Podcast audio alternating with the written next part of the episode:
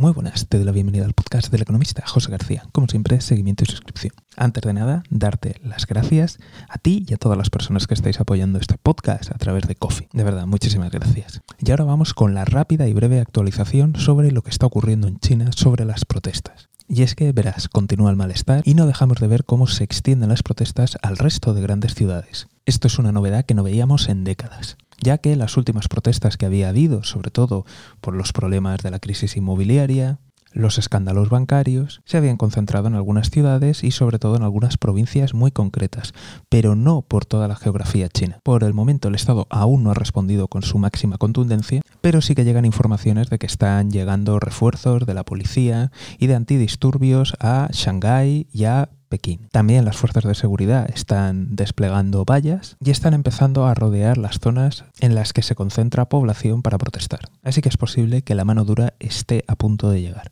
Pero como siempre estaremos muy atentos y si no te quieres perder nada, seguimiento y suscripción.